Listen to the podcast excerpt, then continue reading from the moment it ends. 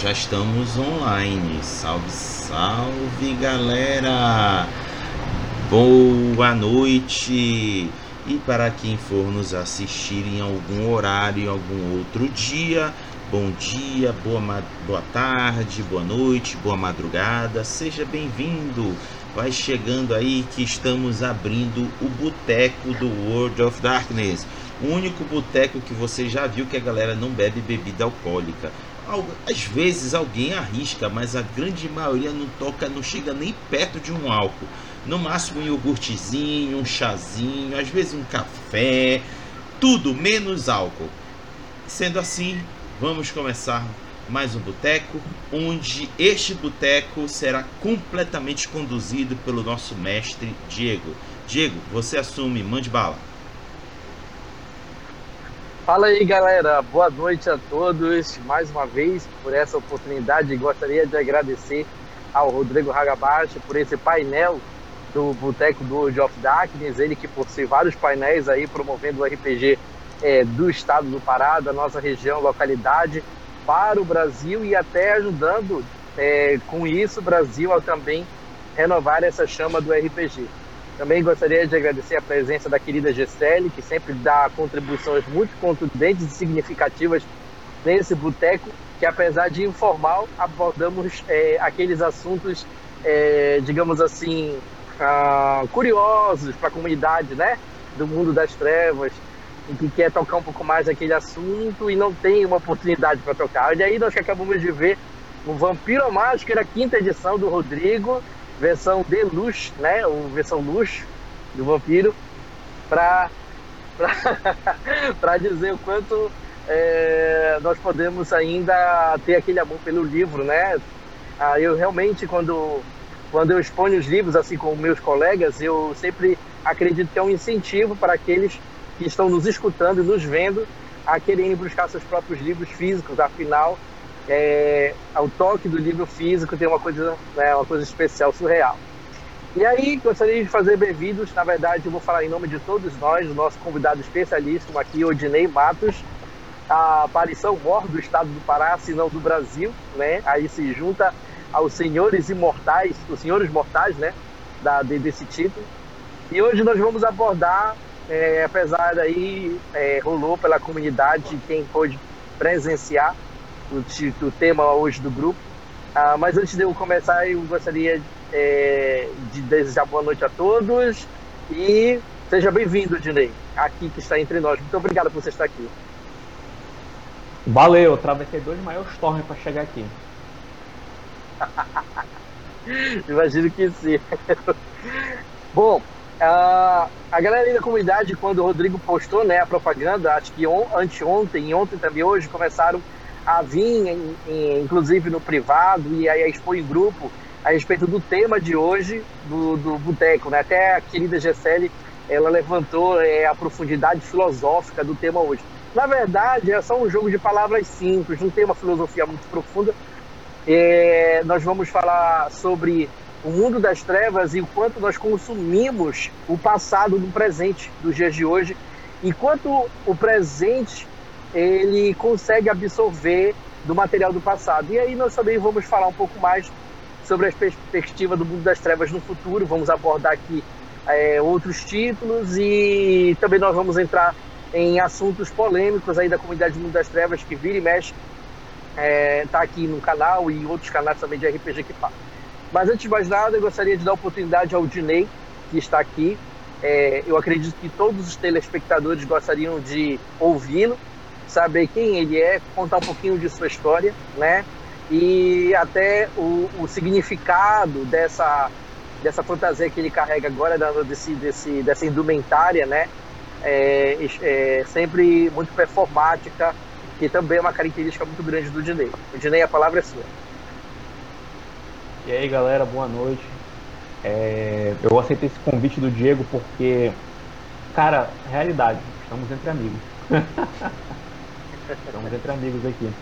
E para quem me conhece, sabe assim que RPG para mim é um momento de tu desligar da, do teu cotidiano, desligar do teu dia a dia e libertar aquele ceifador sinistro que fica dentro de você. Olha aí. Então é uma oportunidade assim de você se libertar, se libertar de preconceito, se libertar de aqueles pensamentos que te, te impedem de fazer as coisas. Então, eu acho que é um momento assim, até um exemplo que eu dou para os outros jogadores. Cara, se liberte, se diverte. RPG é o máximo. acho que todos concordam. Né?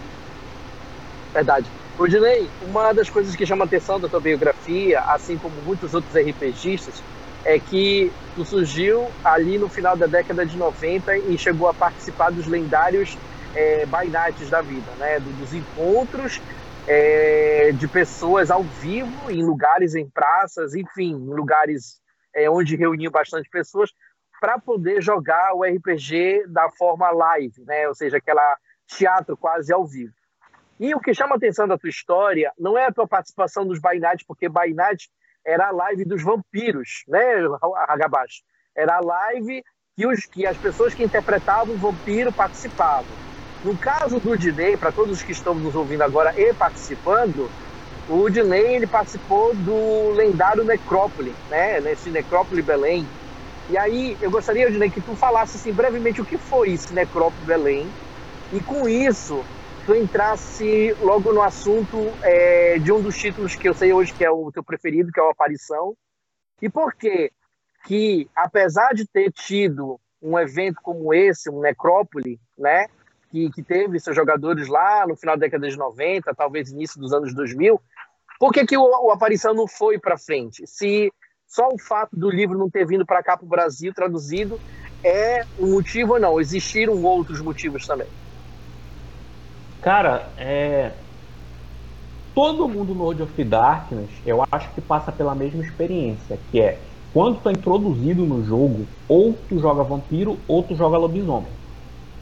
Aí depois desses dois títulos aí que tu começa a, expandir tua mente para outros jogos. Pode ter alguém que não tenha tido essa experiência, mas em grande maioria a galera te chama ou para jogar vampiro ou para jogar lobisomem. Eu não fui diferente, eu comecei com vampiro à máscara. E jogador de que daqueles que não são clã, mas tem disciplina própria antediluviana. E uma alfinetada, né? pra quem fala que Tremere é clã, né? Os caras têm disciplina própria e antediluviano. Então, pode falar, cara. O Bruhá tem, tem disciplina própria? Não. tem diluviano? Não. Mas eles querem dizer que são clã, né? Então, Ei, rapaz, a, a potência não. é dos Bruhá, todo mundo que resolveu copiar. Ah, é? tá certo. Aí eu comecei com essa experiência. Quando começou o projeto By Night, eu ainda era muito novo. E eu passei pouco tempo. É, não, me senti acolhido na, naquele grupo ali, porque eu percebi que já tinham amizades formadas ali. E ao mesmo tempo estava rolando o projeto LARP, que foi com o Edemir. Aí, já no projeto LARP, eu já tive um, um, contato melhor, eu já me senti mais acolhido. Eu encontrei uma galera que, tipo assim, tinha mais, mais ou menos a mesma vibe que eu. Então, é, eu participei lá dos, da, das mesas, né, que aconteceu no Parque da Residência. E depois eu comecei a ficar sabendo que tinham outros jogos do Jogo Darkness e sou um cara muito curioso, eu peguei minha canoinha, né, e comecei a atravessar lá pela tempestade. Entrei no mar sem sol e varei na, na necrópole. O projeto Necrópole, cara, ele tinha um grupo é, eu não vou te dizer que menor que o do Vampiro. Mas o do Vampiro era maior sim, com certeza. Mas o, o grupo do Necrópole tinha um diferencial. Que o Vampiro, tu tinha muito aquela situação do cara pegava é, aquela o ferninho dele e tal, colocava vampiro. O Necrópole, eu dei logo de cara.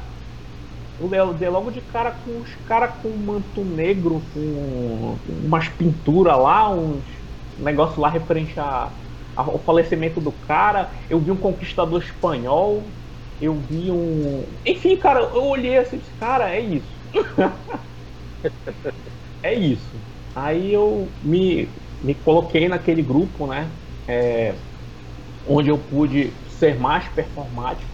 Inclusive, é, tem uma jogadora muito famosa aqui de, de Belém, a Cintia Meira, que fazia parte também, que ela jogava de. Eu acho que era de Sandman. É, não vou ter 100% de certeza, mas eu acho que ela era, jogava de Sandman. Ela usava máscara, usava chapéu, usava espada. Cara, aquilo ali era um ambiente totalmente. Totalmente eu, totalmente a minha vibe. E ali eu comecei a me introduzir a Wraith.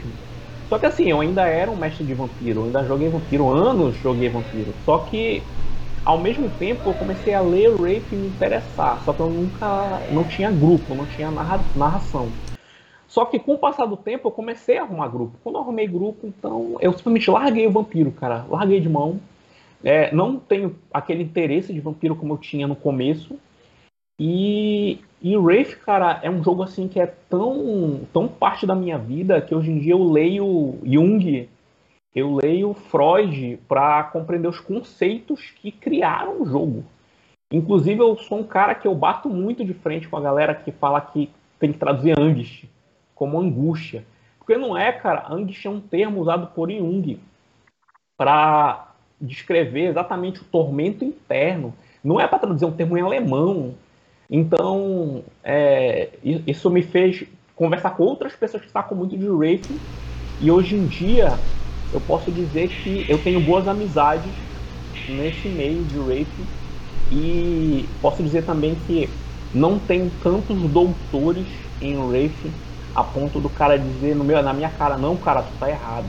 Porque o Wraith, eu acho assim que a galera tá mais preocupada com o desenvolvimento psicológico do personagem dele, e o quanto o drama dele está sendo representado do que propriamente dizer que é um antediluviano, que se eu diablerizar o cara à meia-noite eu vou ganhar que poderes, ou ah, se eu se eu pegar aqui e fizer um ritual secreto do Sabá e diminuir minha geração quando eu fizer o Diablerie, quantas gerações eu vou. Cara, eu acho essas discussões muito bobagem hoje em dia, sabe?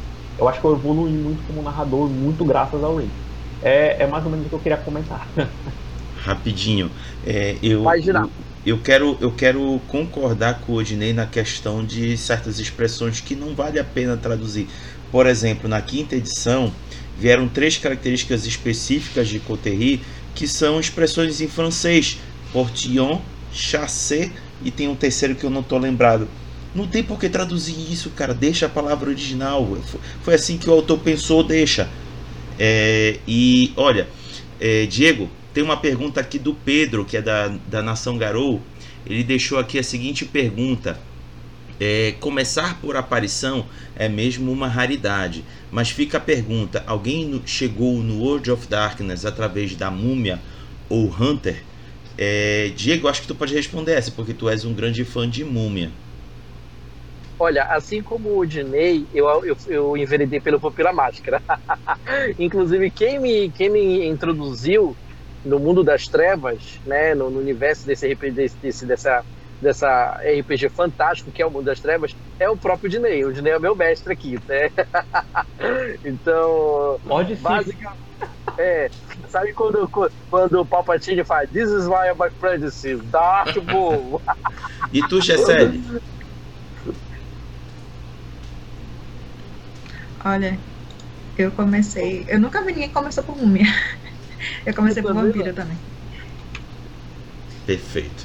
Diego, pode Olha, tocar. Que, só, só para complementar, o que foi que aconteceu comigo foi exatamente o que aconteceu com o Dinei. Né? Eu comecei com vampiro, nós jogamos por alguns anos, e aí eu estava em vias de narrar vampiro. Após dois anos conhecer, o Dinei me ajudou a narrar uma mesa de vampiro, que até foi uma experiência bastante legal. A gente conseguiu ter uma experiência positiva é, e legal a respeito dessa mesa. E ele participou da minha mesa como um carniçal, então de alguma forma ele me ajudou ali tecnicamente. Só que durante esse período eu comecei a saber que existiam outros títulos no mundo das trevas. Por exemplo, eu não imaginava que o jogo de Mago Ascensão era um jogo do mundo das trevas. Eu fiquei simplesmente surpreendido quando eu soube, pelo Dinei, inclusive, quando eu estava comentando sobre ele, ah, tem um colega meu ali que mora no Estado Maroja, na Cidade Nova. Ele tem um livro de Mago Ascensão e parece um jogo bacana. Aí o dia falou: Mago Ascensão é do mundo das trevas. E aí a minha cabeça explodiu. E aí eu comecei a vasculhar, assim, na internet e através do Dinei, todas as criaturas que tinham o mundo das trevas. Até que o Dinei me revelou nunca me esqueço disso, que existia uma criatura muito rara que nem os seres sobrenaturais sabiam que ela existia, que era uma lenda, que é justamente as múmias, é, é, respondendo aí ao Pedro. E aí eu tive tão curiosidade a respeito dessa criatura que vasculhando a internet por dias a fio, eu encontrei um site aonde vendia o Múmia Ressurreição, novinho folha. E aí eu comprei esse Múmia. Se não me engano, foi na Submarino. Era o último, inclusive dizia assim, era o último no estoque. E aí eu comprei o Múmia, porque o Múmia já ele foi lançado em 2002, né? Quando eu comprei o Múmia, meu primeiro manual básico, até hoje eu tenho, foi em 2009. E aí, quando ele chegou, eu até mostrei pro Dinei o Múmia, foi uma coisa assim, uma experiência muito legal mesmo. A gente fez até depois, uma semana depois que eu terminei, que eu consegui ler o Múmia é, todinho em uma semana. E aí, uma semana depois, a gente fez mais ou menos um PVP entre o clã Tremere e uma múmia. o, o era, era um, fez um vampiro Tremere e eu fiz uma múmia pra gente testar como era a jogabilidade e tal. E aí foi legal é, é, é, parecer a briga de Harry Potter, digamos assim, né? Na, na, na, Mas foi bacana mesmo. Então eu, eu giro agora, eu gostaria de dar giro, baseado no que o, no o, o Dinei falou sobre as experiências dele com a aparição e tal. Eu gostaria de girar aqui, né? Já falou o Rodrigo. Gessele, você tem alguma. Gostaria de comentar alguma coisa ou perguntar alguma coisa para o nosso querido convidado? Ah, vou perguntar uma coisa que sempre me pergunta de Changeling. Por que aparição?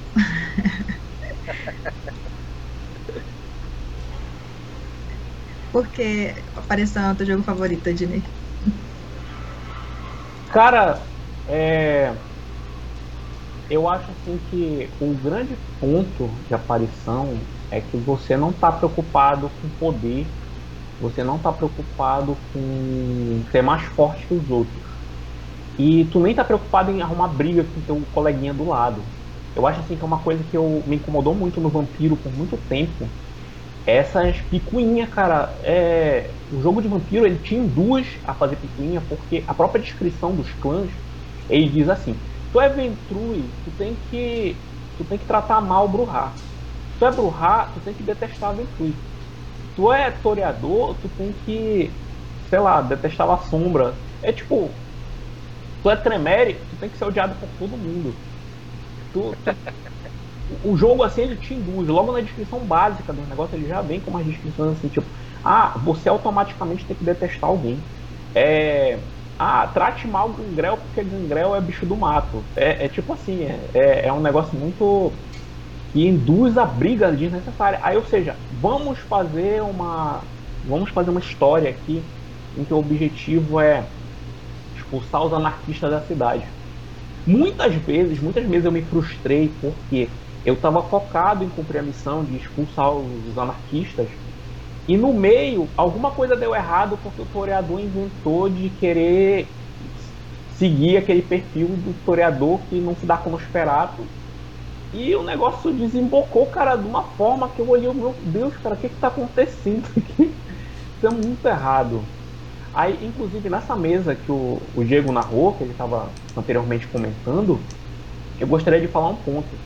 Que eu sempre falava para o Diego assim, Diego, essa mesa está sendo o teu TCC como mestre de World of Darkness. eu era banco orientador ali. Eu, qualquer coisa que eu tava falando, eu tava comentando, eu tava fazendo os ajustes, eu disse, olha, bicho, é, isso aqui tu fez muito bem, isso tá perfeito. E o Diego é um cara que não me, dá, não me dava trabalho, porque ele mesmo pesquisava por conta própria as coisas. Aí ele disse assim, no máximo ele disse assim, Odin, é, me indica uma leitura aí pra fazer essa parte. Eu disse, olha cara, lê esse, lê esse suplemento aqui, que tu pode tirar tuas dúvidas ou te dar umas ideias. Mas assim, eu nunca mexi no trabalho dele, ele sempre fez por conta própria e foi perfeito. Tanto que assim, é, foi uma coisa que foi muito boa para ele, mas também foi excelente para mim que eu, como narrador, eu sempre tive poder ilimitado. que é coisa que o narrador tem. E eu me testei nessa situação, me colocando, jogando com, é, com um carniçal. Eu falei, não, cara, eu vou jogar como ralé do ralé do ralé da mesa, nem vampiro você, eu vou ser um carniçal. Tanto que muitas das minhas interações na mesa eram com os outros carniçais, quando a gente estava na cozinha lá fazendo alguma coisa, tava faxinando o carro do, do Ventrui. É, tipo assim, cara, foi uma experiência muito, muito assim, gratificante. Até hoje, assim, eu lembro com muita saudade dos eventos dessa mesa. Mas até nessa mesa teve muitas situações. Tipo, a mesa teve. O, o Diego teve testes muito severos como narrador em dois pontos em que a mesa podia ter parado. E na, jogadores fizeram situações assim que causaram um caos a um ponto que se ele não soubesse administrar, a mesa acabava. Mas graças a deu tudo certo e, e, ele conseguiu lidar com as situações. Eu acho assim que o bom narrador ele tá aí, não só na sua capacidade de contar histórias, mas na sua capacidade de lidar com o problema, lidar com os jogadores, lidar com as situações na mesa e fazer com que a história continue interessante. E, e acabou acontecendo isso. Agora, eu não sei se eu fugi muito do assunto, mas a questão do Wraith é. Cara, não tem outro jogo do Order Darkness que te permita brincar com o psicológico do jogador como Wraith. Cara, manipular a mesa é uma coisa, agora manipular a sombra do jogador, cara, é outro patamar. Assim. Ainda mais quando tu conhece o jogador, tu conhece o tipo de jogo que ele gosta de fazer. Aí tu joga na cara algumas situações assim, tipo, tu, tu antecipa o que o jogador vai fazer. Tipo, ah, tu tá numa situação que tem um segurança ali e o cara é porradeiro, aí diz, ah, eu vou descer a porrada naquele segurança. Tu sabe que ele vai fazer isso, ele ainda não declarou, mas tu já sabe que ele vai fazer. O Wraith me permite usar esse conhecimento e dizer assim, cara, a tua sombra fala assim, vai lá, desce a porrada nele. E o cara pega, olha, mas era exatamente o que eu ia fazer, só que se eu fizer eu ganho antes. Aí ele para assim, e agora? Pois é, eu vou ter que fazer outra coisa que não bater nele, porque senão a minha sombra.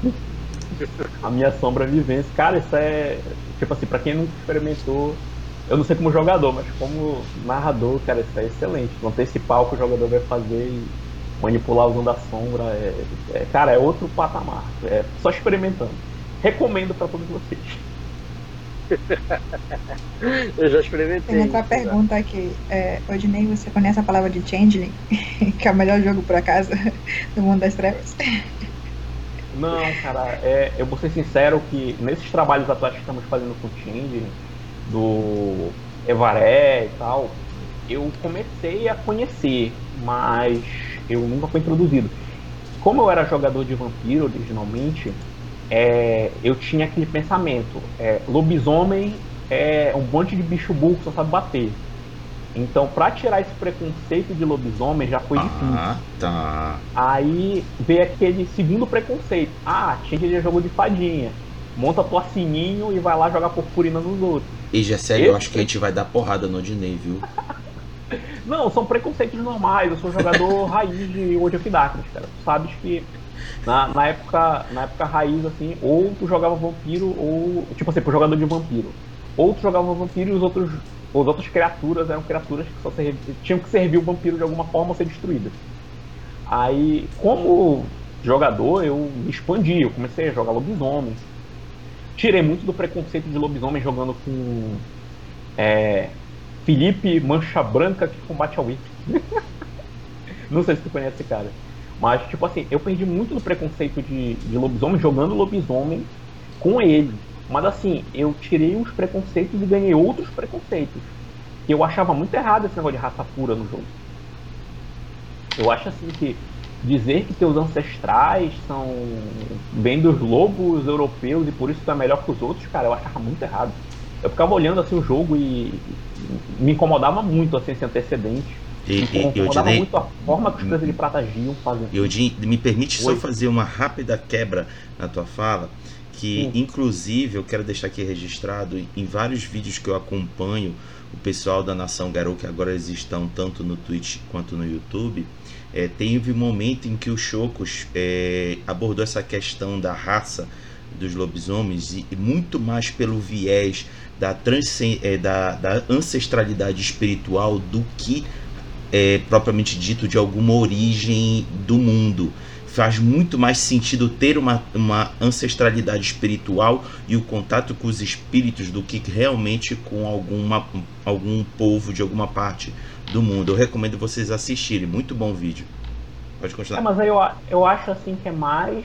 É, é mais uma coisa que eu tenho que elogiar o narrador em si do que o próprio material, porque o material em si ele tem essa visão, é, eu diria até meio preconceituosa, assim, eu, eu me incomodava vendo aquilo, apesar do jogo em si ter muita coisa bacana. É, lobisomem, assim, quando eu comecei a jogar, eu comecei a ver como era o jogo. Por exemplo, um atalho. Atalho era um negócio que eu não tinha, é, eu não conseguia visualizar, como que vampiro não tem umbra. Então, como eu era jogador originalmente de vampiro, eu não tinha essa visão de o que é um atalho, como funciona um atalho. E o Felipe, toda vez que ele narrava o atalho, ele narrava de uma forma diferente. Então, isso pô, abriu minha mente para a questão do, de como interpretar a Umbra, como interpretar atalho, a questão de o que é uma Umbra próxima, o que é uma, uma Umbra média, o que é uma Umbra profunda. E outra coisa que eu gostei muito no Wraith, né, cara, que é exatamente isso. Tu tens a Umbra para trabalhar. Não é a Umbra toda, mas tu tem uma parte dela. Ou seja, o, o jogo de Vampiro meio que dobrou. E, e, foi um negócio exponencial, porque a Umbra de Wraith, cara, é um negócio muito grande, com muito detalhe. Tu pode colocar o que tu quiser ali. Mesmo que ela não tenha o tamanho da Umbra dos Garou, mas ela é um negócio muito amplo, cara. Assim como no Changeling, né, que tem o sonhar, tem, tem as visões de sonhar, que é como se fosse uma Umbra só deles é, eu acho muito bacana. Aí, como eu falei, é, como jogador de vampiro raiz, eu tinha muito preconceito com os outros jogos.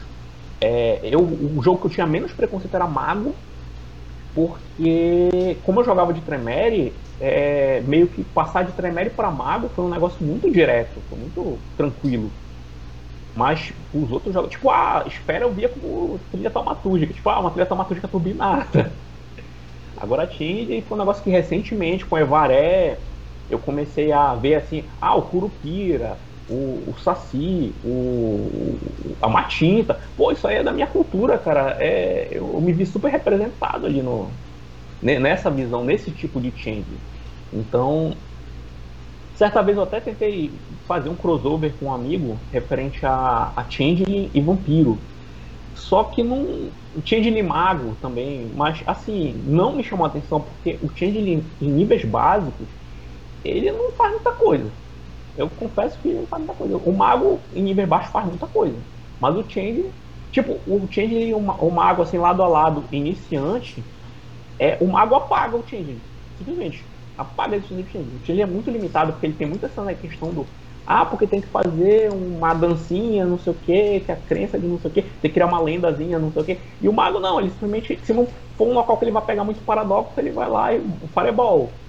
Então, tipo, não, não me chamou a atenção o change mais nesse ponto. Foi a segunda tentativa que eu de change e não me chamou atenção. Aí, como eu falei, recentemente, com o Ebaré, comecei a ler, é, mais como leitor me chamou atenção, não como jogador, porque eu não tive a oportunidade de jogar, mas eu tenho até vontade. Talvez quando o material sair pronto, eu até participe de alguma mesa aí pra, pra curtir o Change, quem sabe até vir um dos meus jogos favoritos aí.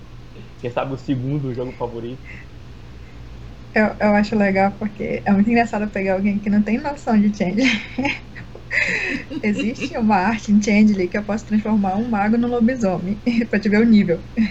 O lobisomem em, em uma casa, entendeu? Então, assim, é, é muito interessante porque quando eu, alguém, a primeira vez que alguém me falou de Changeling foi justamente a fadinha. E, e eu não, não fiquei desinteressada. Eu falei, ótimo, não deve ser uma fadinha normal, né? Tá falando de mundo das trevas. Aí eu fui lá ler, eu falei, meu Deus, o que, que é isso? Isso aqui. A impressão que eu tive, que eu dou assim uma dica, que é uma dica do Diego. a leitura, ela liberta. Quando eu li a primeira, a primeira, a introdução de Changeling, eu falei, eu não estou lendo esse livro, esse livro está me lendo. Yeah. Essa é a impressão que eu tive. Porque ele, ele, ele basicamente leu RPGista. O Changeling é isso. Então, a nossa busca constante de esperança no mundo destruído, né? E, assim, é muito parecido com essa sensação que a gente tem em todos os jogos do Mundo das Trevas, né? Que a gente está tentando sobreviver, mas Changeling traz uma faísca. A gente não quer só sobreviver, a gente quer algo a mais, a gente quer sonhar. E isso é muito legal em Changeling, que eu dou, assim, para quem puder dar uma lida em Changeling. E, assim, eu não falo de nenhum porque, por exemplo, eu não conheço a aparição, mas eu tenho muita vontade de conhecer. Assim, de jogar também sabe? E eu sei, assim, outra que eu tenho muita vontade de jogar é Mago, mas assim, eu acho difícil. acho complicado, mas tem que sentar e ler, realmente tentar entender. Mas eu já li uma tese de doutorado de mago. É uma mulher que ela é física e ela fez uma tese sobre mago. Muito boa, muito boa.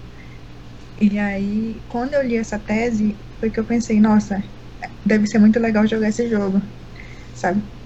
E aí, assim, eu tenho muita vontade de jogar aparição, mas uma dica que eu dou, lê Changeling, e se tu não mudar de ideia e colocar Changeling como primeiro colocado em Mundo das Trevas, tá lendo errado.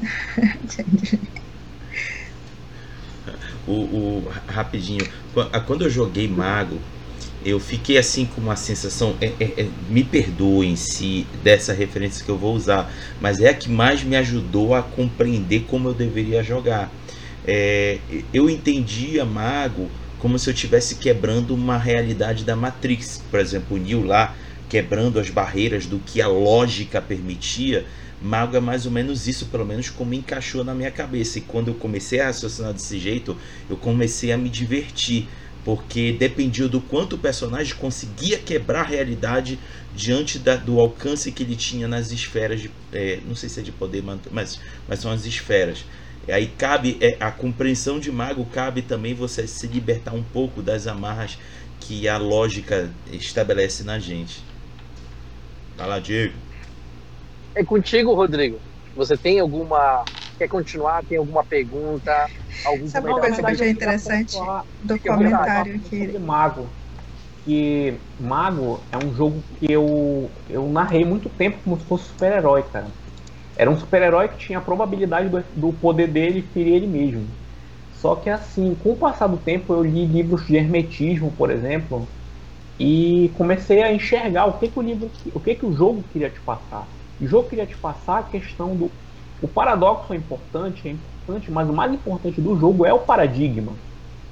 E é uma coisa assim que eu dou como dica para jogadores, cara, compreenda o que é o paradigma. Paradigma não é, ah, é chato ficar acendendo vela, é chato ficar num, num círculo de sal meditando. Cara, mas exatamente esse é o ponto do jogo. É o quanto a tua crença te permite fazer coisas.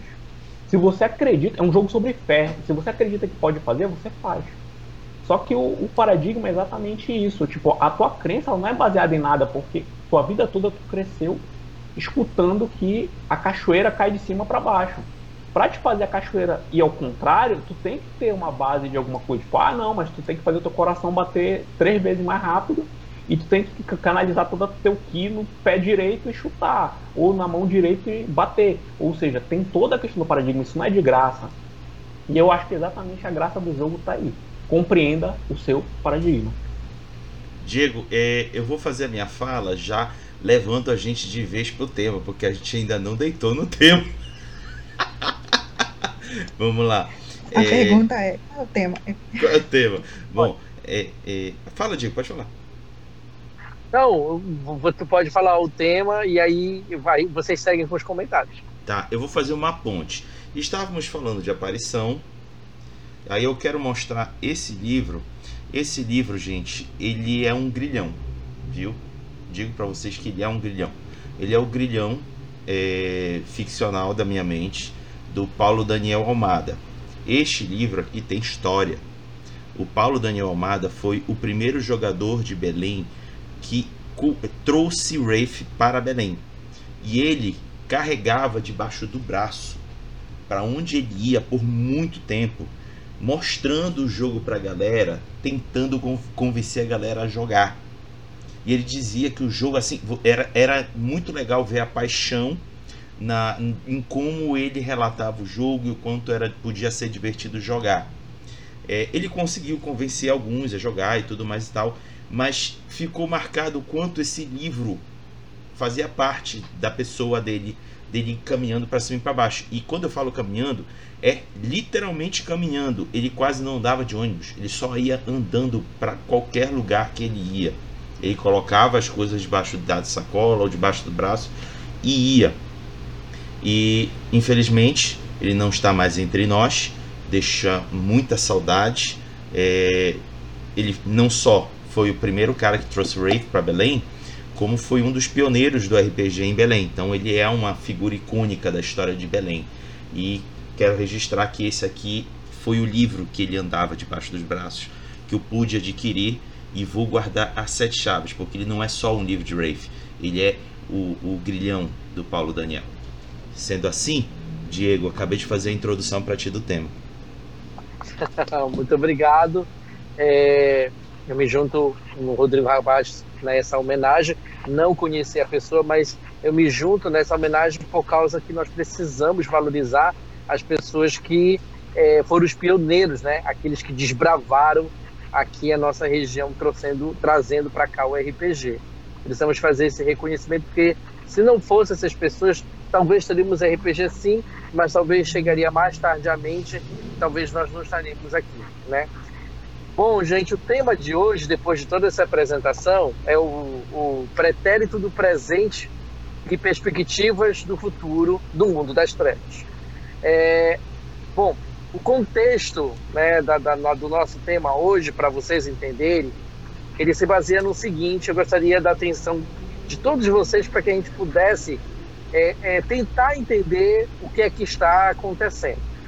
De alguns anos para cá, vários entusiastas do mundo das trevas, vou falar do Brasil especificamente, é, vêm é, se desfazendo das suas coleções é, do, de, de RPG, né? E eles vêm se desfazendo de suas coleções da, da, das edições antigas, primeira, segunda, terceira edição, para abraçar a nova edição que está chegando. No caso, no início dessa, dessa transmissão, a gente viu nas mãos do Hagabashi o, o, o famoso Vampira Máscara quinta edição, né, que já está sendo distribuído aí esses dias de ontem para hoje, né? Ou seja, essa é a edição atual. Essa é a edição, mais do que a edição do século 21, essa é a edição da terceira década do século 21 para o Brasil. E como bem lembrado pelo Rodrigo, né, hoje, no período da tarde, é, faz mais de 20 anos que o Vampiro a Máscara não era impresso no Brasil. O último a ser impresso foi o Vampiro a Máscara, terceira edição. Infelizmente, nós não tivemos o, o Vampiro a Máscara edição comemorativa de 20 anos aí traduzido oficialmente, né? E agora nós temos o Piramágica quinta edição. Então, Gessélio, Dinei, Rodrigo, nós temos várias pessoas se desfazendo de suas coleções, é, não somente é, por, por, variados motivos, talvez financeiro, talvez familiar, ou talvez socialmente mesmo, porque mudou. Não, nós temos pessoas aí que continuam jogando RPG, mas não querem mais saber das edições antigas e querem é é, é, é, pegar a edição nova e segue vida daí em diante.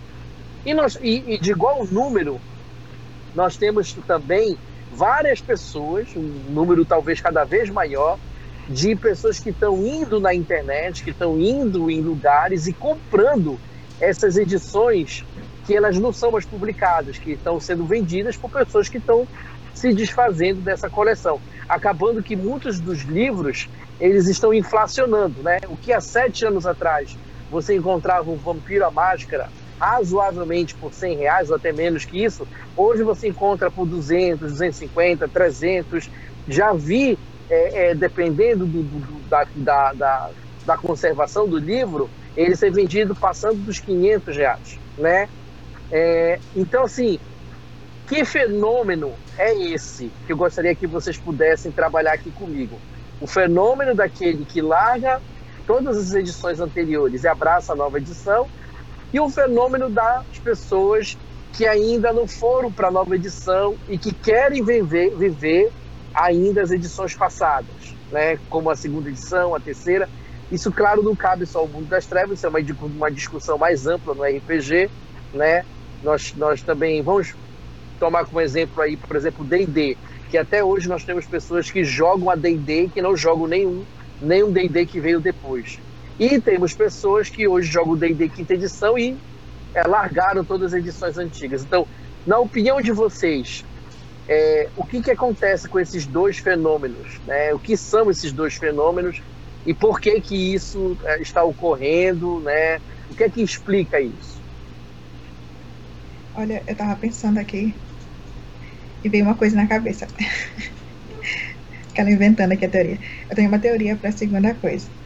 É o seguinte: é, existem, o, o, infelizmente, o fandom, né, que chama do Mundo das Trevas, é um pouco complicada. Não só dele, né, da RPG. Mas eu, eu, eu coloco em níveis de é, Chernobyl. Pra mim, Vampiro é o pior.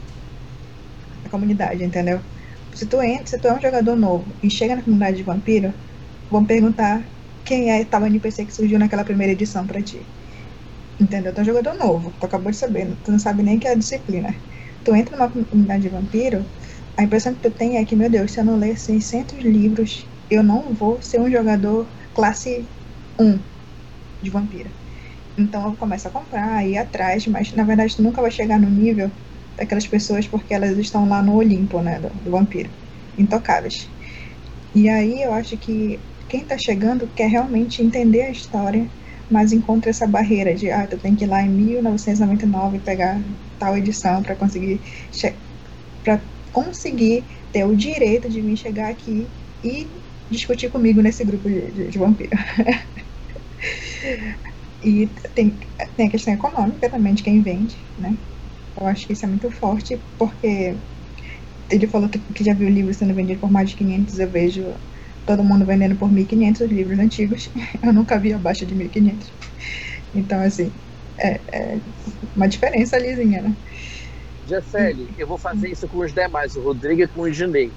É, é, a pergunta é para você. Eu vou comentar, tá? Rodrigo e o Dinei, vocês vão fazer comentário e eu vou fazer uma pergunta em cima do que vocês me disseram. Então, eu vou fazer uma pergunta direta para você, Gisele. Para os novos jogadores que estão entrando agora, bora pegar aqueles alunos do ensino médio né? É, que de alguma forma tem a capacidade financeira de adquirir, nem que seja o digital do Vampiro a Máscara traduzido, né? Que virá aí para frente, né?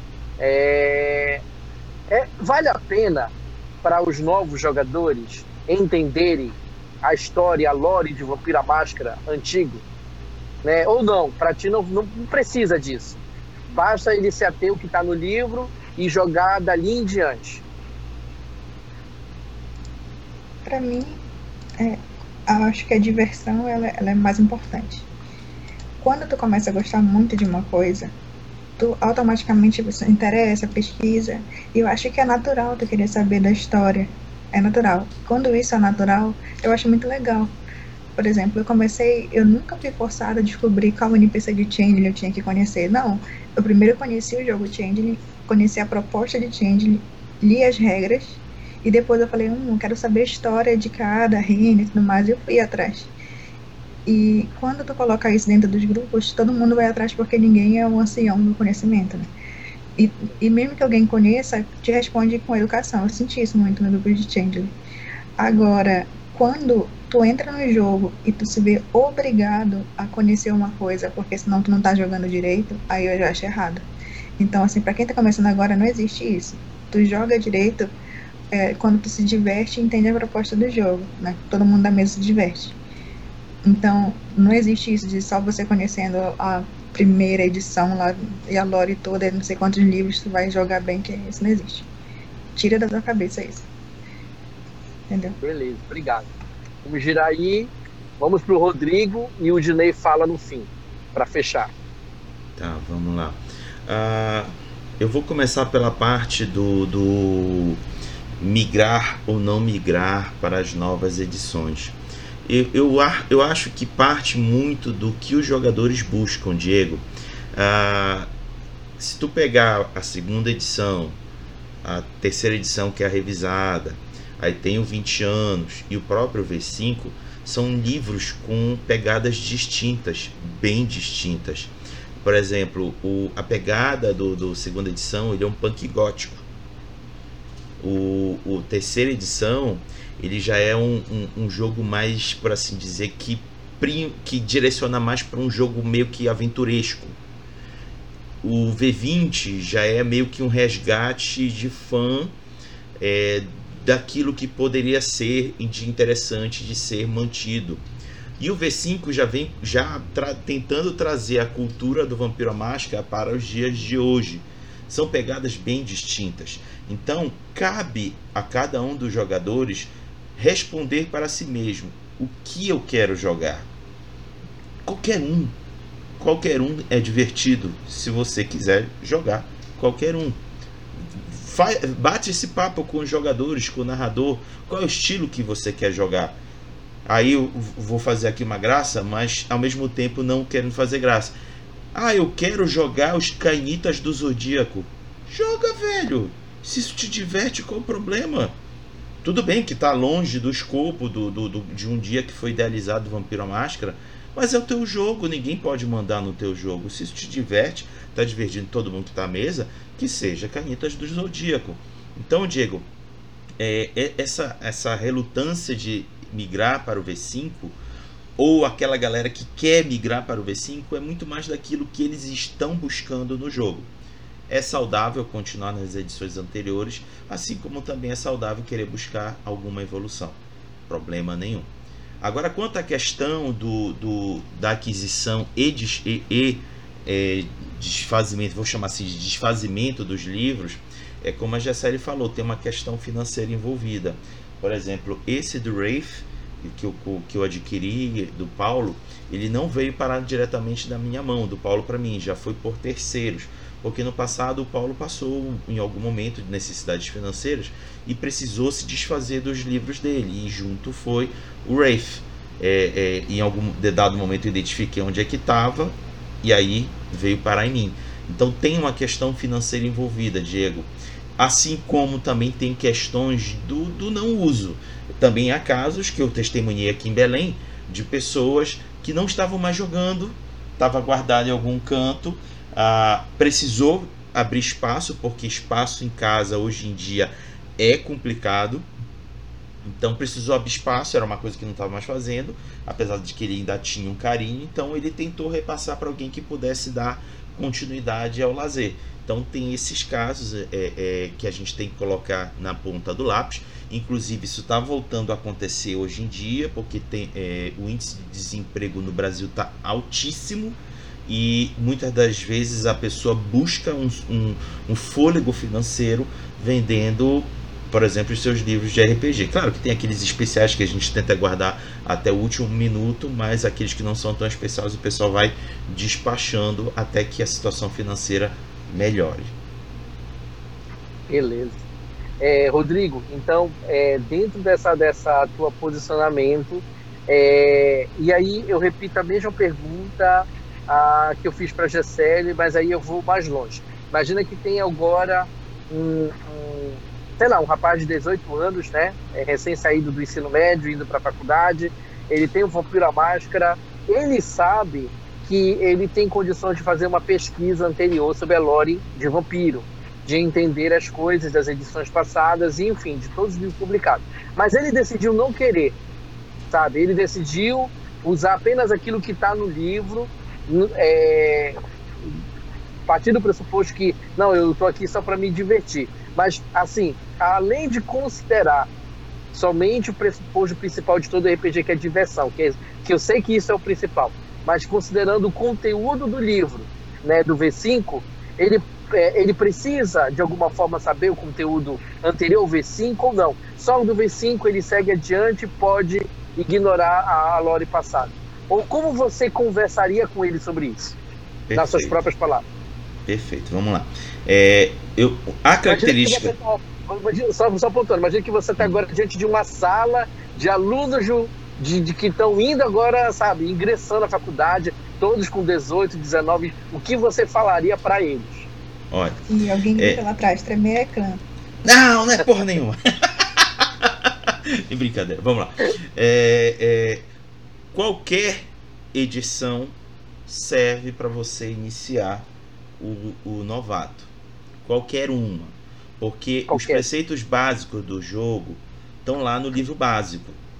Qualquer coisa a mais é adicional. narrador que decide se vale a pena ou não colocar.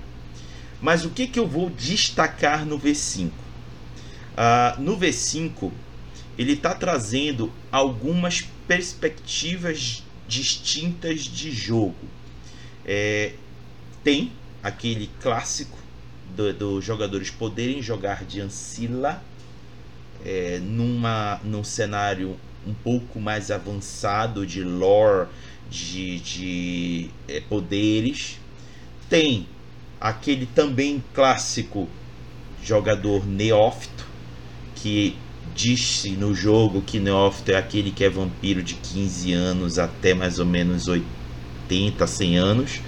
É, é, já é a, aquela também aquela clássica disputa do, do, do, oprimido diante dos vampiros mais fortes, também entra nesse clássico é, de disputa de poder. E tem também isso, não estou dizendo que isso não tinha nas edições anteriores, mas está melhor trabalhado agora na quinta edição, um jogo voltado para sangues fracos, aonde os sangues fracos não conhecem quase nada da lore em torno da Camarilla, em torno do movimento anarco, em torno do Sabá, eles estão ali jogados no mundo.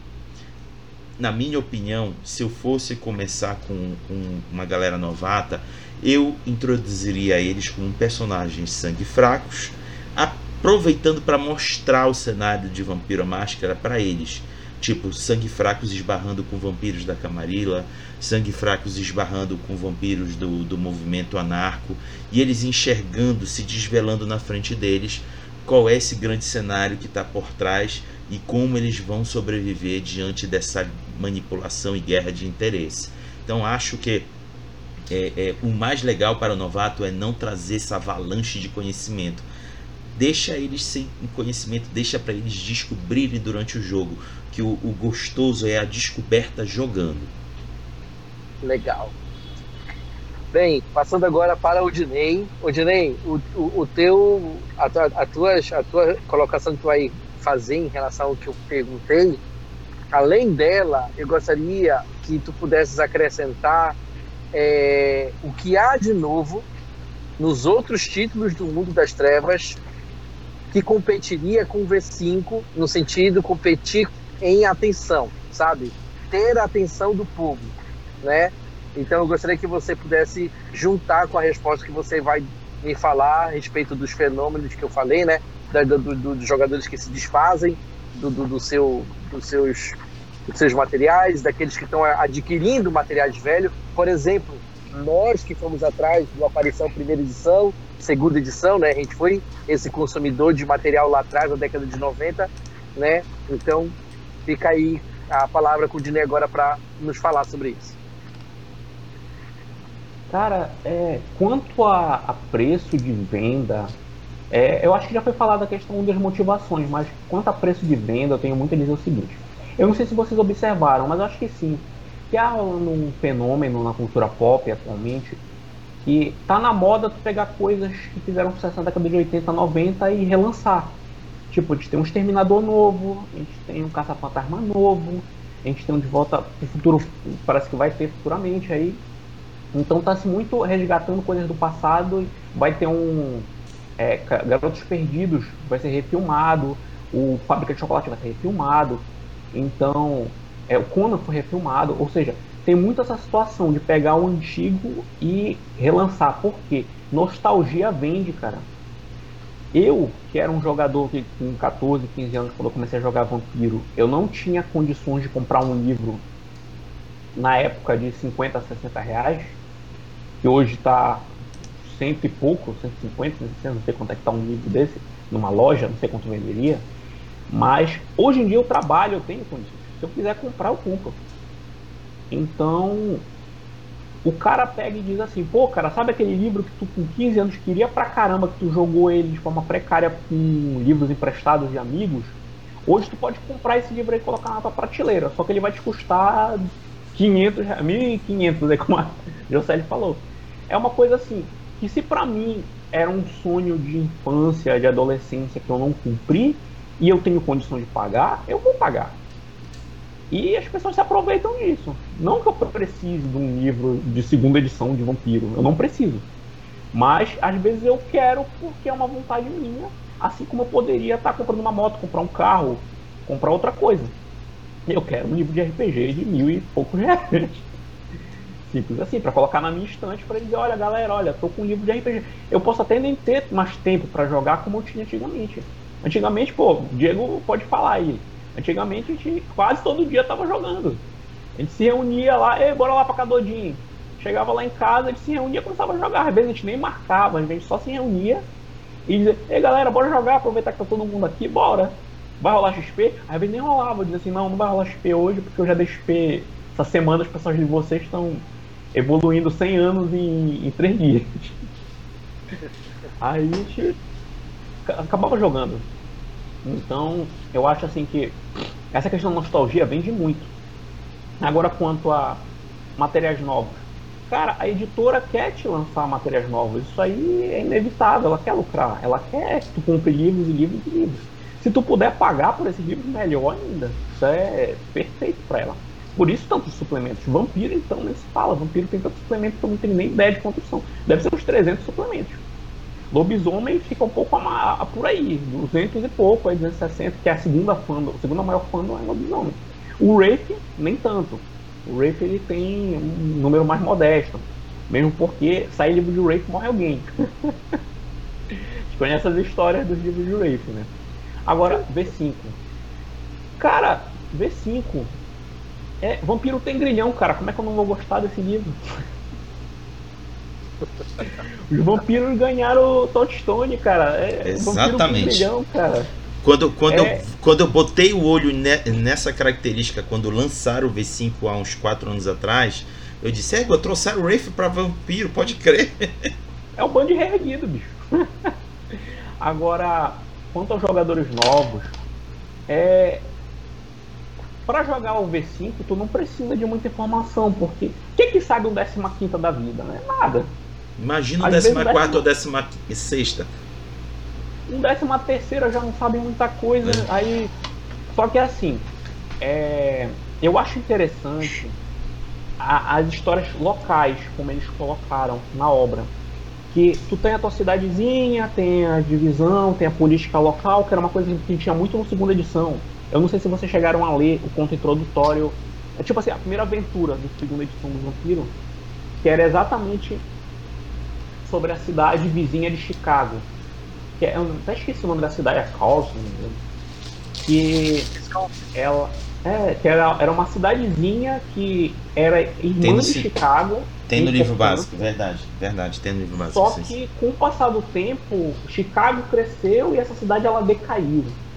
E tu tá jogando essa cidade e a primeira aventura é o seguinte, você vai pegar um grupo de vampiros neófitos e tu vai dar a missão para eles. Pega essa carta e leva pro príncipe da cidade. E, se eu não me engano, era o príncipe de Chicago. O príncipe de Corte chamava para ir para Chicago para te levar a carta para ele. Só que ele não te dava informação nenhuma de Chicago, como era a política lá, que era o xerife, não te dava informação nenhuma. E ele dizia assim, olha, leva a carta. Aí tu tinha, tipo, eu vou ler a carta. Primeira, primeira questão moral eu vou ler a carta porque é uma informação crucial do príncipe, porque se não fosse ele não mandaria essa carta. Aí, ou seja, isso, lendo a carta, tu poderia conseguir até formas de tu adquirir benefícios do, do, do príncipe da cidade, porque tu tinha informações privilegiadas. E inclusive tu poderia ter é, privilégios do príncipe de Chicago, dependendo do tipo de informação que tu tivesse. Mas se alguém descobrisse que tu abriu a carta descobriu as informações, tu poderia morrer. Ou seja, é, é uma aventura que tu for parar pra pensar, é besteira, mas os deslumbres dele, as possibilidades, elas são muito dentro do que um neófito passaria. Então eu acho assim que a, a forma que a segunda edição passou foi bem dentro do que tu ia esperar. Só que a terceira edição ele veio com o que? Apocalipse, cara. Tem uns caras lá que são muito fortes, eles tomaram o protagonismo do Apocalipse para eles e não importa o que você faça. Se você não for um cara do mesmo nível que eles ou superior, tu não vai fazer nada na história. Simplesmente vai olhar e vai aplaudir, ou tu vai chorar. Então, é uma coisa assim que o que, que eu fiz? No terceira edição, eu já peguei os personagens da segunda edição que os, os jogadores jogaram. E, cara, bora seguir com esses personagens aqui, porque senão você não vai fazer nada. E deixei a galera evoluir. E vamos pela diversão. E no final, Apocalipse. A gente narrou Apocalipse, acho que eu narrei Apocalipse duas vezes, de passagem. Do vampiro. A gente narrou umas duas vezes o Apocalipse e foi muito divertido, toda essa aventura. Permitindo que o jogador fizesse o que ele quisesse. Se ele quisesse ser um príncipe, ele poderia. Se ele quisesse ser um justicar, ele poderia. Se ele quisesse não se meter em política resolver outra coisa, combater outra coisa, combater o Sabá, se aliar ao Sabá. Cara, poderia. Então, eu acho assim que o importante é a diversão, né? O, V5 ele tá muito é, ele tá muito abraçando o jogador novo, o cara que Não, cara, tu não precisa saber toda a lore para te jogar. E tá abraçando muito. E como a Jocely falou, é, depois, se tu gostar, tu pode pesquisar, tu pode aprender, tu pode ler. Eu mesmo, eu parava muito com meus jogadores para contar história, cara, do lore. Antigamente a gente não tinha esses canais de YouTube como tem hoje. Que tu, tu pega lá os vídeos e, e assiste e tal. Não tinha nada disso.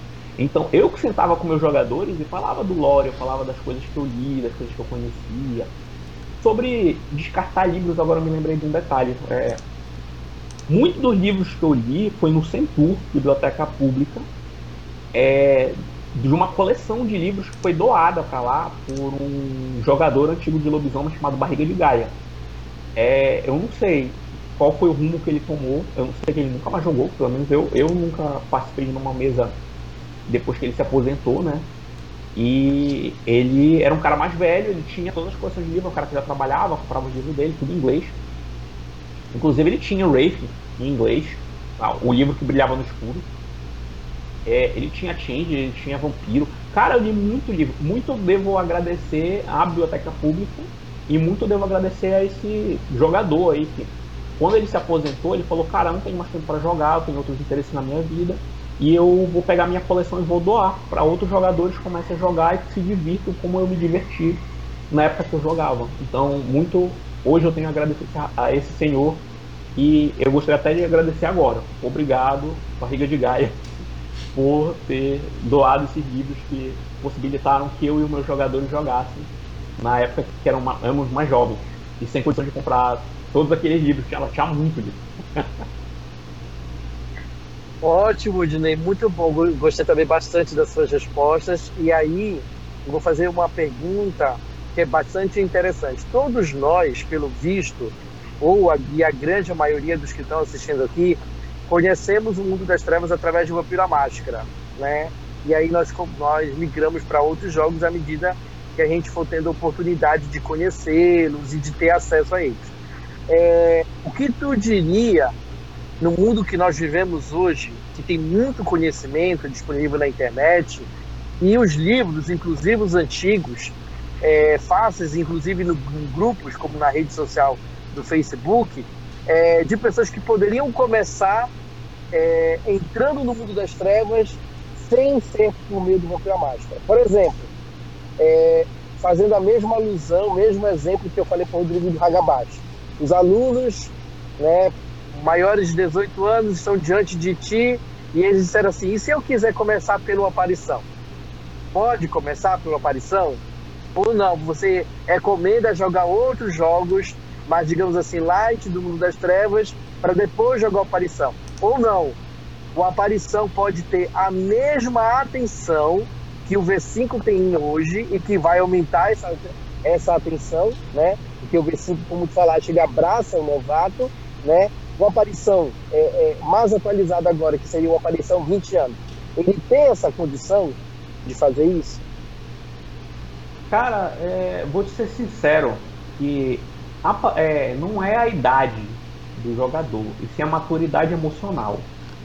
Os meus jogadores, ele nenhum, quando começou comigo, tinha mais que 15 anos, 16. Então, mas era uma galera que tinha uma maturidade emocional a ponto de jogar jogos com temas pesados, sem se empolgar demais, sem querer, sei lá, se pintar de pintar de branco, jogar gel no cabelo e dizer que brilha como um diamante. Então, eu acho assim que eu tive muita sorte nesse ponto.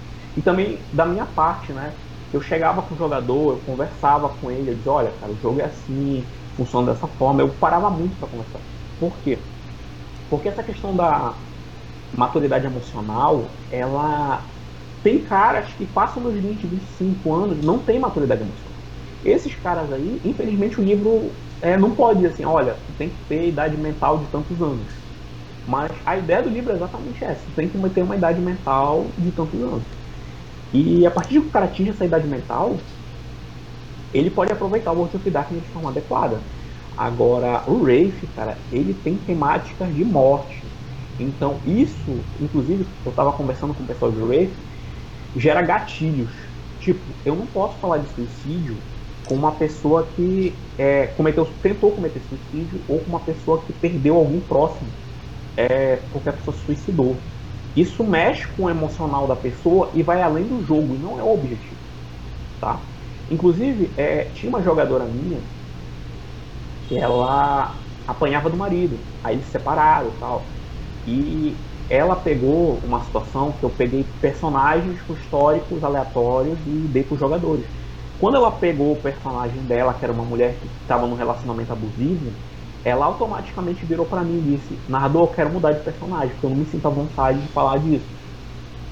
Mas ela tinha a confiança em mim o suficiente para fazer esse tipo de comentário.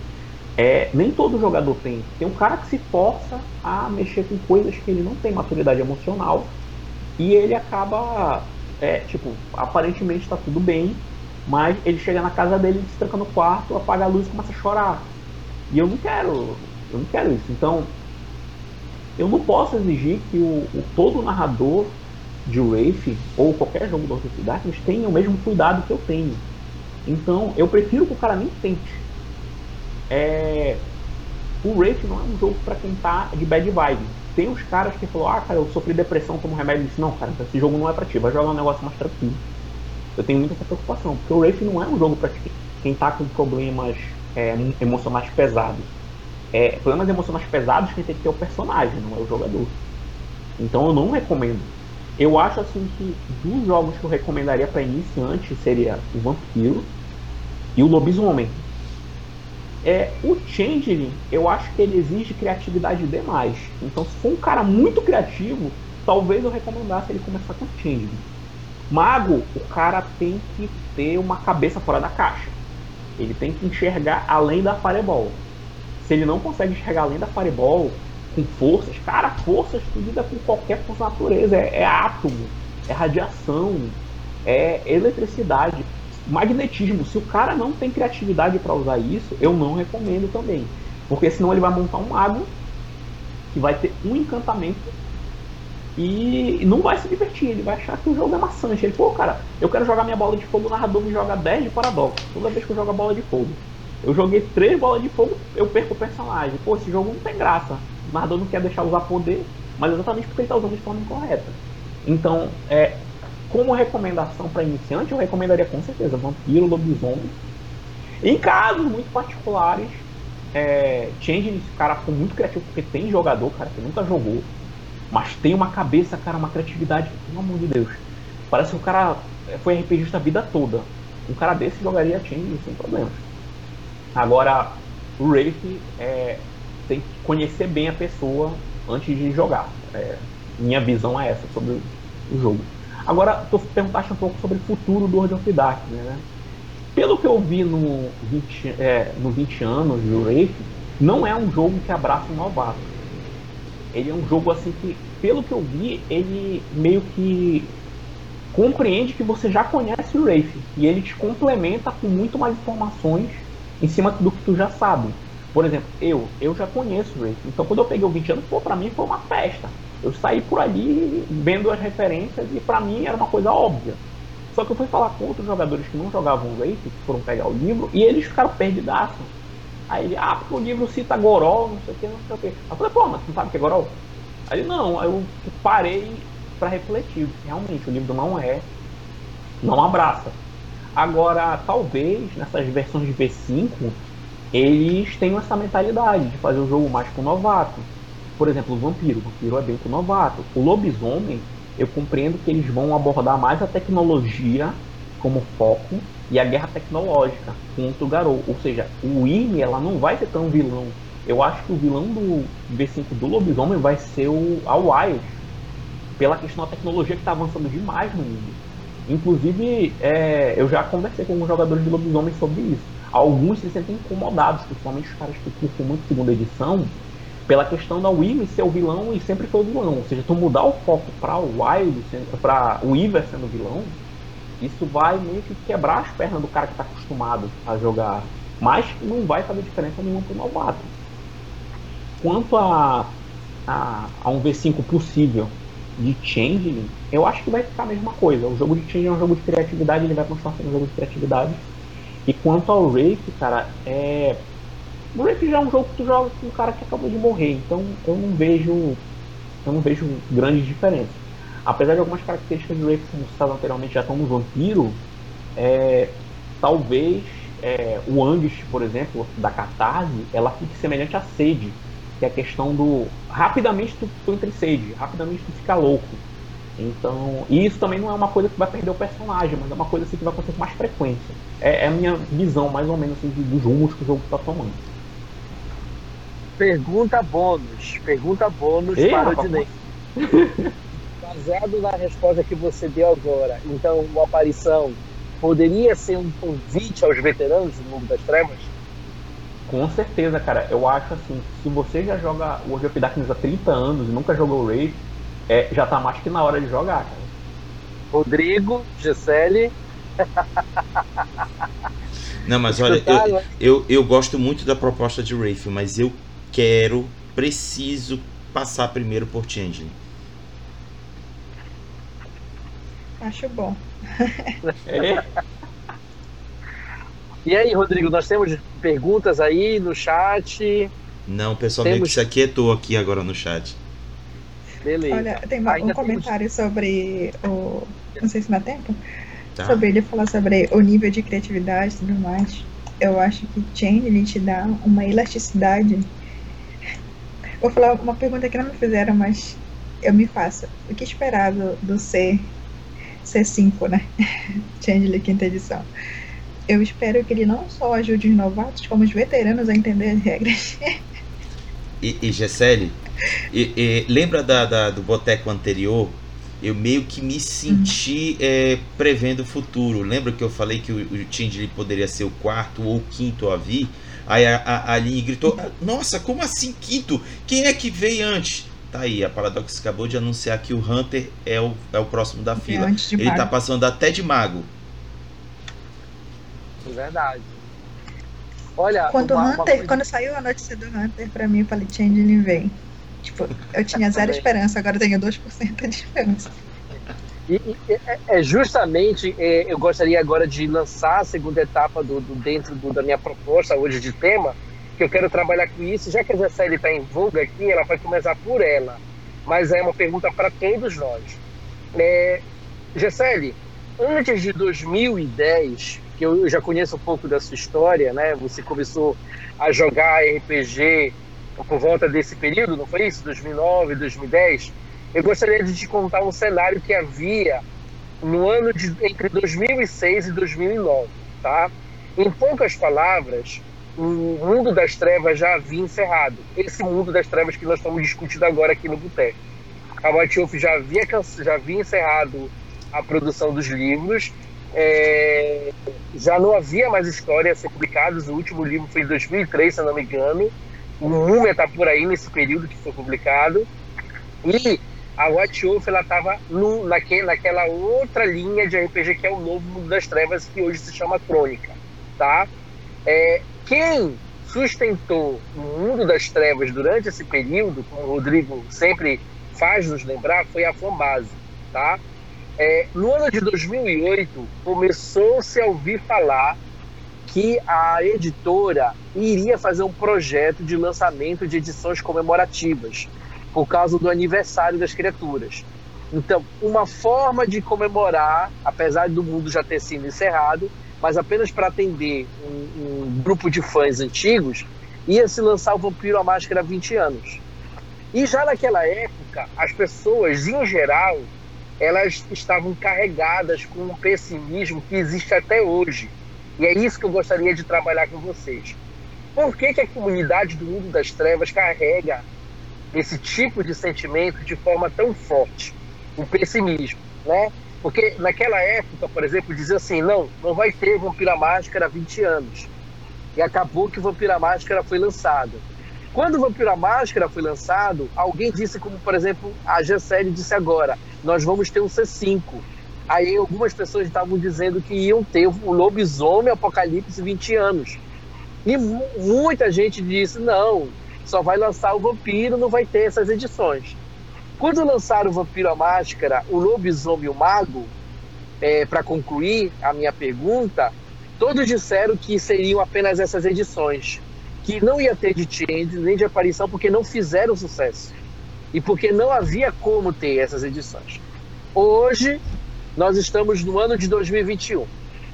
Nós temos cinco edições comemorativas, inclusive a de Change, a qual a Gisele é muito fã, e de Aparição, a qual o, o, o Dinei é muito fã. E mais ainda, nós temos o V5, coisa que as pessoas jamais imaginavam que ia chegar nisso. É claro que para os otimistas e aqueles que são razoáveis, acredita, acreditavam nessa possibilidade. Mas o que chama a atenção da comunidade é a quantidade de fãs que tem esse esse esse rol né, do pessimismo, né, de que ah, não vai ter isso, não vai ter essas edições e tal. Eu gostaria só que vocês comentassem o que vocês pensam a respeito. Não precisa dar uma resposta. Não é pessimismo, gente. Vou falar de realismo, porque olha, o Odinei falando que é fa... o, o, o falando que é fadinha. Gente, se alguém da comunidade que tá 50 anos fala que Chandler é fadinha, imagina quem não joga. Então, assim, é complicado tu apresentar um jogo que se apresenta como fadinha, entendeu? E a gente tem que pensar que a empresa, ela pensa no lucro também. Não adianta tu só lançar uma coisa que não vai ser jogada, que, não, que ninguém vai comprar. Então, quando tu pensa que a comunidade de Change é muito pequena, comparada, né, lobisomem, mais, tu pensa, não, não vai ter interesse econômico em lançar a quinta edição de, de Changeling. Só que aí eu acho que. É, eu não sei, é um pouco complicado isso, mas eu, eu ganhei essa esperança por conta da agora do, da notícia, né? Que não seria Mago o terceiro. Eu falei, nossa, se. Porque óbvio, o óbvio era o Mago, entendeu? Em questão de quantidade de jogadores. Então quer dizer que a gente tá lutando contra o óbvio. Me deu uma esperança. Qual a explicação disso, né?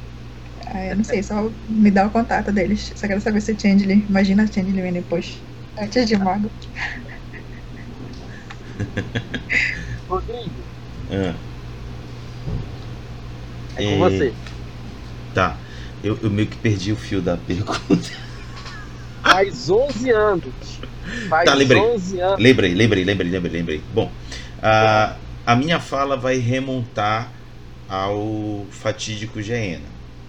É, lá, lá, lá, lá, lá no início dos, an do, do, dos anos 2000 foi anunciado Geena e que o cenário como um todo de Mundo das Trevas seria encerrado. E de fato foi.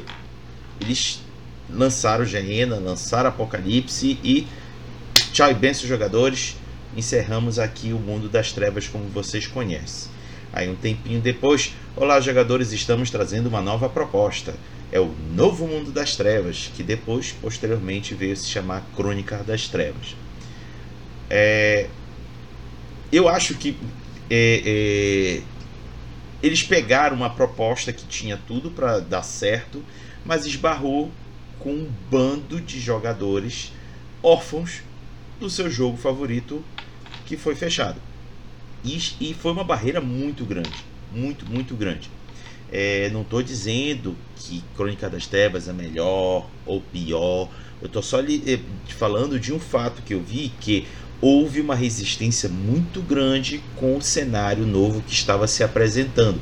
Era uma tentativa de estabelecer um novo mundo das trevas para ocupar espaço nos corações daquela leva de fãs que tinha do clássico Mundo das Trevas.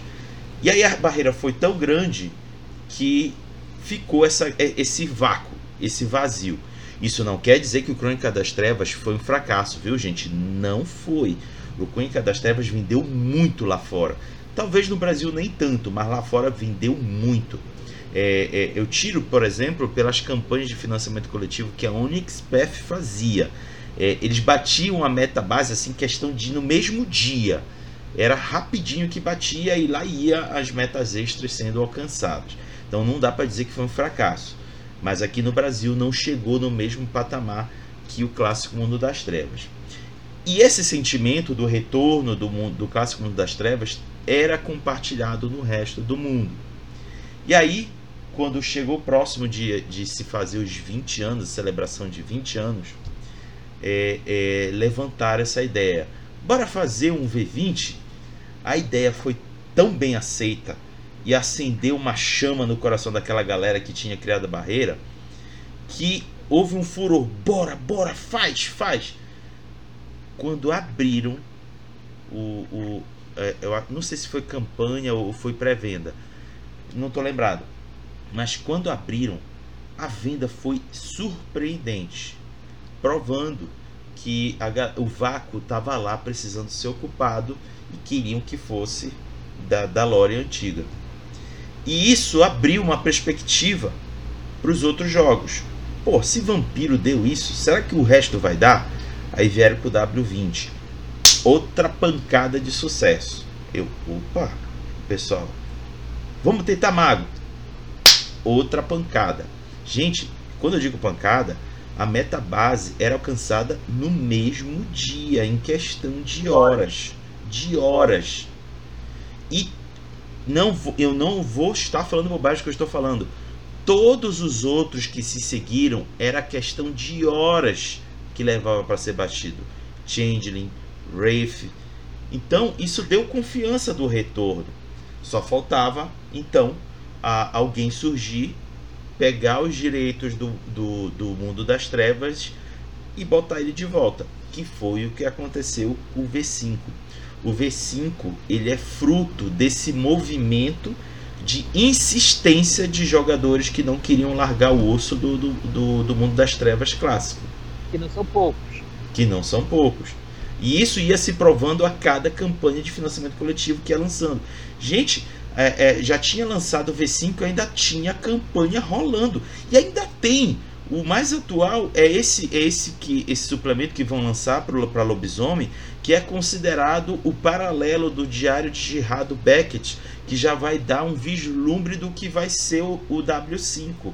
E ele está saindo ainda no formato W20, na linha W20 pela Onyx Path. E de novo, outro sucesso então, porra, é, é, é, eu, no lugar da GSL, eu tenho a mesma sensação. Vai sair GSL, é só questão de tempo. O Dinei, obrigado, Rodrigo. É, eu fiquei com uma dúvida. É, o Diário de Beckett foi escrito pelo Beckett, que é um gangrel. É, o lobisomem sabe escrever? Ah, pô, peraí, cacete, não sacaneia. É, porra. Deve ter um alfabetizado lá no meio, né? Ah, não, não, é, não é, sacaneia. podcast. E, Gessele, depois quando terminar aqui, bora fazer umas porradas no Odinei. O cara entra aqui dizendo que Changeler é fadinha, lobisomem não sabe escrever. Ó, eu tô afim de matar o Odinei e fazer ele virar Wraith de vez. É, só uma informação de Wraith, tá? É, o barqueiro, quando é destruído, ele, vai na te... ele volta pra tempestade e depois ele volta pra perturbar de novo, tá? É, sim, sobre, sobre a questão do Novo Mundo das Trevas, Crônica das Trevas. Realmente, o, eu joguei o que tinha para jogar, cara, do, do Age of Darkness clássico.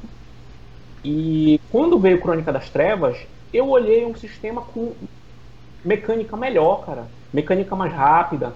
Eu disse, pô, cara, esse jogo aqui é lindo. É, é o que eu o que eu reclamava do World of Darkness, aqui tá resolvido, aqui tá consertado. Só que eu acho que é assim, não é só as viúvas do vampiro que não gostaram do Requiem, cara. Cara, o Requiem, ele teve todas as oportunidades de ser um jogo totalmente independente, totalmente novo, e ele forçava coisas do jogo antigo, cara, que tu olhava assim, tipo, ah, cara, é, o cara que joga com Malcave, o que, que a gente vai fazer com ele? Ah, diz que Malcave é linhagem de Ventrui. Cara, como que o jogador de Malcave vai gostar disso? Não tinha como. O cara que jogava Malcave e olhar o Malcave do Requiem e disse, pô, isso aqui eles estão me zoando, cara. Só pode ser zoeira. Aí depois meteram o Giovanni. Met... Tipo, era um negócio para ser simples. Era para ser cinco clãs e de resto linhagem. E eles começaram a meter linhagem, linhagem, linhagem e ficou descontrolado. Por outro lado, como eu não era um cara muito apegado à lore de lobisomem, na verdade eu não gostava daquele papo de Gaia é tudo, Gaia é o que há, Gaia é o poder é, quando eu vi a história do Pai Lobo, cara, me apaixonei. Tipo, é, o primeiro lobisomem que eu joguei foi o lobisomem Forsaken. Destituído. Porque ele consertava tudo, ele consertava tudo que eu não gostava no lobisomem. E com combate rápido, porque o sistema era mais rápido. Então, pô, era um lobisomem que se jogava rápido. Pô, isso aí não tinha como não gostar. E a, a questão das cinco tribos, a questão de montar personagens como, é, como era feito. Se tu for reparar, os poderes deles eram muito semelhantes à trilha taumatúrgica, pronto, cara. Não tinha como. Tipo, era um dos meus jogos favoritos do Crônica das Trevas. Agora, a questão de Wraith. Eu, como jogador de Wraith, no Crônica das Trevas eu não estava representado.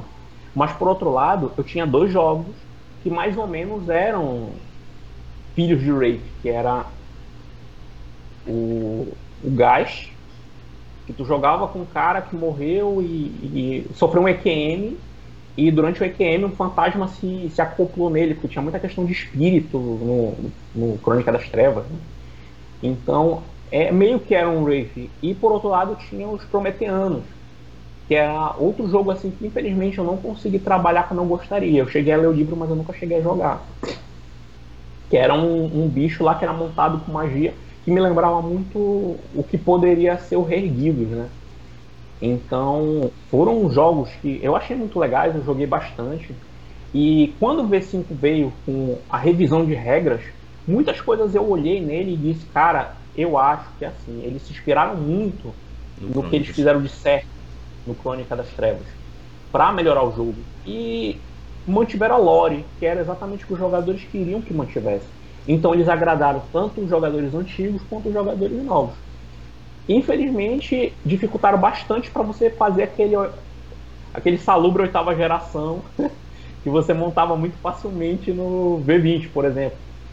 É, mas, de qualquer forma, o, o jogo está ótimo. Eu acho assim que até ele te obriga indiretamente a jogar vampiro corretamente que é com o neófito, com o cara que sabe pouco, que vai descobrindo pouco a pouco sobre o mundo, que vai encontrando vampiros mais fortes que ele, ao mesmo tempo que ele não precisa ser um jogo opressor. Não é aquele jogo que o, o narrador bota um NPC lá, super overpower, e, tu, e chega com vocês e diz assim, ah, muito bem, agora vocês neófitos vão fazer o que eu mandar, porque se vocês não fizerem eu vou diabilizar vocês. Mas não é crime? Não, não, pra mim não é porque é o que manda nessa parada. Tipo, não tem essas opressões, né? A menos que o narrador seja aquele cara muito old school que gosta muito dessas coisas e não sabe jogar de outra forma, mas não tem necessidade. Então, eu acho assim que o papo é evoluir, né, cara? O papo é evoluir. Se eles puderam Sabe pegar. eu tava pensando também essa questão de. Teve, teria uma coisa que, que me deixaria muito feliz, que seria a tradução dessas quinta edições para português. Eu acho que para mim, assim, ver Vampira ser traduzido e assim, meu sonho ver os outros serem traduzidos também, eu poder apresentar Changeling, sei lá, Lobisomem na versão traduzida oficial, é muito interessante. Hoje, uma das maiores barreiras de apresentar a edição de aniversário de Changeling é porque, é, para mim, é um pouco. É, não sei. Para mim, não faz sentido eu falar a pessoa, lê esse, esse livro aqui em inglês. Ninguém é obrigado, entendeu? E é muito difícil alguém ser fluente, conseguir entender. E numa situação que a nossa educação é péssima, e tu tentar apresentar esse jogo em inglês, acho que é uma barreira gigantesca, né? Eu vejo isso, essa maior barreira para mim de Changeling é ter todo o material basicamente em inglês. A José falou agora, eu me lembrei do Changeling The Lost, que eu achei ótimo também, que era um jogo que não era de fadinha, era um jogo de terror, era um jogo de opressão. Eu achava muito bacana. É, quanto a quanto aos livros em inglês, cara, eu mais de uma vez passei por situações do cara virar para mim, Rafe, Rafe não tem nada traduzido oficialmente. O cara virar para mim e dizer assim: "Ah, cara, é, aprende". Pô, cara, eu achava muito errado isso e nunca fiz com ninguém eu achava muito errado esse negócio de: "Ah, cara, quer ler, aprende". Aprende inglês. Eu me virei muito para ler os livros Agora, eu não vou fazer, tipo, eu já li, eu já consegui, eu não vou fazer a mesma coisa com outro jogador. Que eu acho muito errado. Isso aí. De... E os livros de Wave são tudo em inglês, não tem jeito. Até hoje. Os livros, agora que tá saindo umas, uh, uns fanmades e tal, os caras estão traduzindo. Tipo, é, eu acho que esse ano saiu uma versão é, do segunda edição de Wraith em português, feito pelo Dictum Morton. Mas assim, como é um trabalho de fã, ele demora demais para sair. E, e, os caras têm que se doar muito. Inclusive eu ajudei a fazer um, um, capítulo de regras lá e tal, nesse material, porque eu queria que ele saísse. Eu queria ver, o, eu queria que o Wraith visse a luz em português. É, hoje em dia tem vários materiais traduzidos, mas tudo material de fã. felizmente são fãs que sacam muito do assunto, então são matérias muito bem feitas. Eu acho que não perde nada para matérias oficiais. Pergunta bônus para o Dinei. Ih, rapaz. Né? Remetendo é, há 10 anos atrás, bora ver se mudou agora para 2021. O Dinei, para você, já estamos encerrando já é, é, aqui o nosso, nosso painel do Boteco é, World of Darkness. Para você, qual é a perspectiva do mundo das trevas é, para o futuro? O que, o que podemos esperar da, da afamada quinta edição que, que está vindo aí para os seres sobrenaturais que foram criados nesse universo do mundo das trevas lá atrás, na década de 90, até início de 2000. Cara, é, assim como foi no Crônica das Trevas, eu acredito que os jogos eles vão ser mais aventuras locais, focados nos personagens e com uma quantidade controlada de criaturas. Não vai ter mais aquela camarila com 50 vampiros numa cidade pequena. Vai ser é, talvez os próprios jogadores sejam os únicos vampiros da cidade e os conflitos vêm exatamente de outros vampiros tentando invadir o território deles. E eu acho isso muito bacana. Lobisomem. Cara, eu tô doido pra ver como é que vai funcionar o equivalente a, a pontos de fome no lobisomem que vai ser ponto de fúria ou alguma coisa assim. Muito Porque o lobisomem já é um bicho que é descontrolado. Aí ele com ponto de fúria, moleque.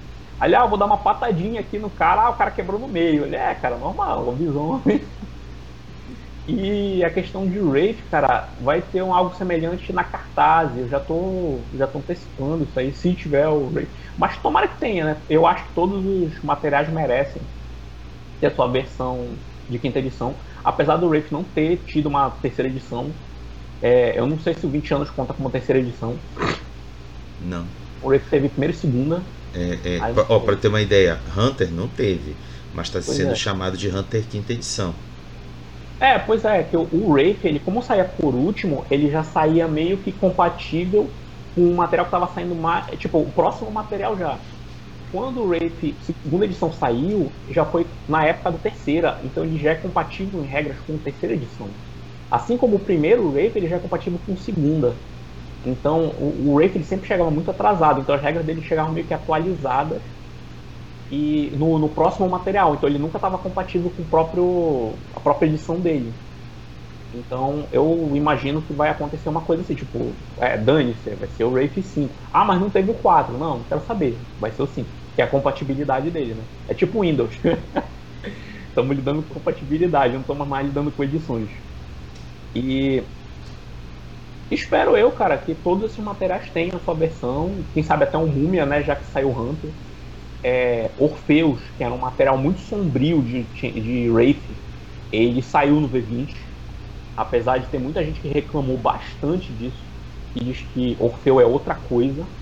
Ele realmente ele é um entre o World of Darkness e o Crônica das Trevas, ele é um material intermediário, que é na época que eles estavam testando regras para lançar o Crônica das Trevas.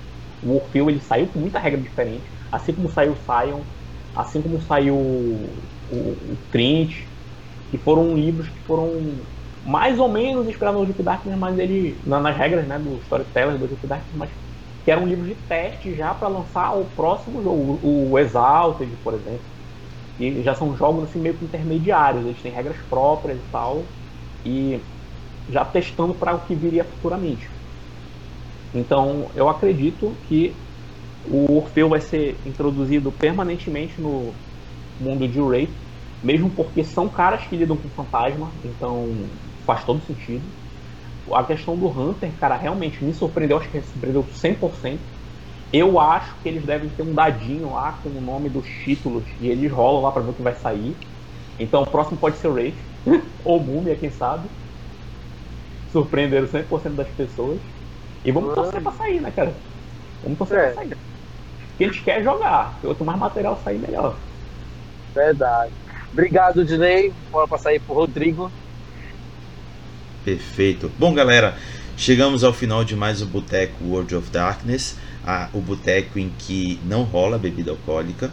É, agradecer a presença do Odinei por ter aqui compartilhado suas opiniões e experiências em torno dessa temática interessante. Também dar um, um forte abraço para a Gessele e para o Diego e já avisar que o próximo tema sou eu que vou trazer e eu quero trazer um bate-papo entre a gente sobre é, é, ancestralidade espiritual dos garotos. Beleza? E eu vou fazer um convite lá para a Nação Garou para ver se eu consigo trazer alguém de lá para vir bater papo com a gente. Então é isso, Tomara. galera. E junto comigo, diga um até logo para a galera. Falou, pessoal! Falou!